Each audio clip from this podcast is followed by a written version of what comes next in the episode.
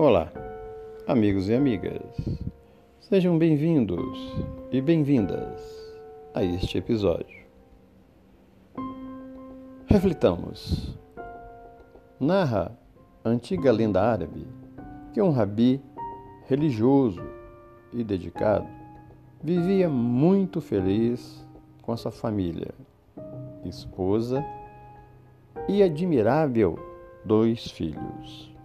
Certa vez, por imperativos da religião, o rabi empreendeu longa viagem, ausentando-se do lar por vários dias.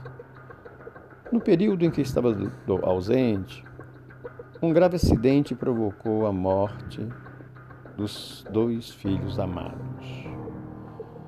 A mãezinha sentiu o coração dilacerado de dor.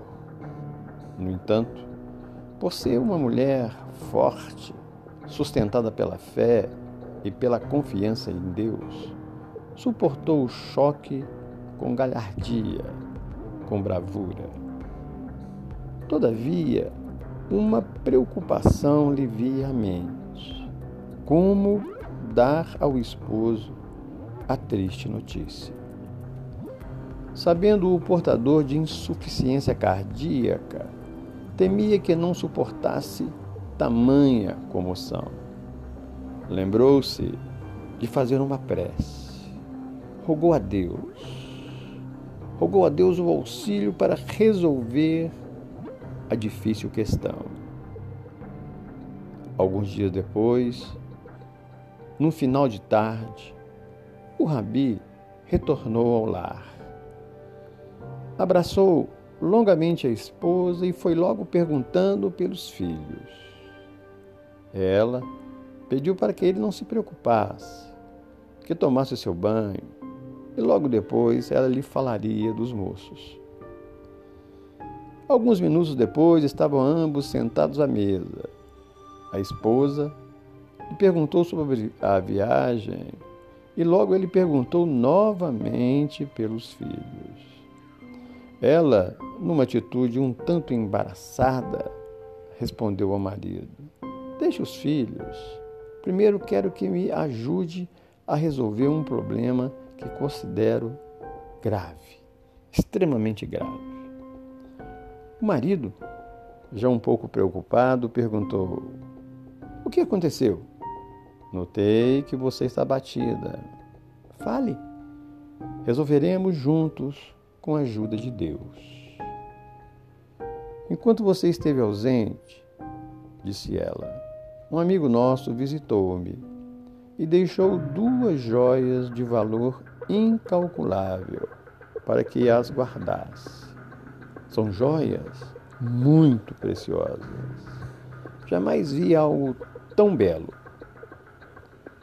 O problema é esse, disse ela. Ele vem buscá-las e eu não estou disposta a devolvê-las, pois já me afeiçoei a elas. O que você me diz? Ora, mulher, respondeu, não estou entendendo o seu comportamento. Você nunca cultivou vaidades? Por que isso agora? É que nunca havia visto joia assim. São maravilhosas reiterou ela. Podem até ser, disse ele, mas não lhe pertence. Terá que devolvê-las. Mas eu não consigo aceitar a ideia de perdê-las, reiterou novamente a esposa. E o rabi respondeu com firmeza: Ninguém perde o que não possui. Retê-las equivaleria a roubo. Vamos devolvê-la e eu a ajudarei. Iremos juntos devolvê-las hoje mesmo. Pois bem, meu querido, disse a esposa, seja feita a sua vontade. O tesouro será devolvido. Na verdade, isso já foi feito. As joias preciosas eram os nossos filhos. Deus os confiou à nossa guarda e durante a sua viagem veio buscá-los. E eles se foram. O rabi compreendeu a mensagem, abraçou a esposa e juntos derramaram grossas lágrimas, sem revolta, sem desespero. Reflitamos. Os filhos são quais joias preciosas que o Criador nos confia, a fim de que o ajudemos a burilar-se.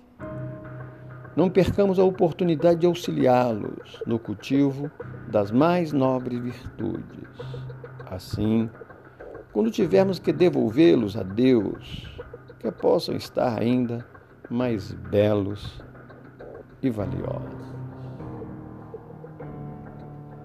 que possamos meditar na grandeza desses ensinamentos.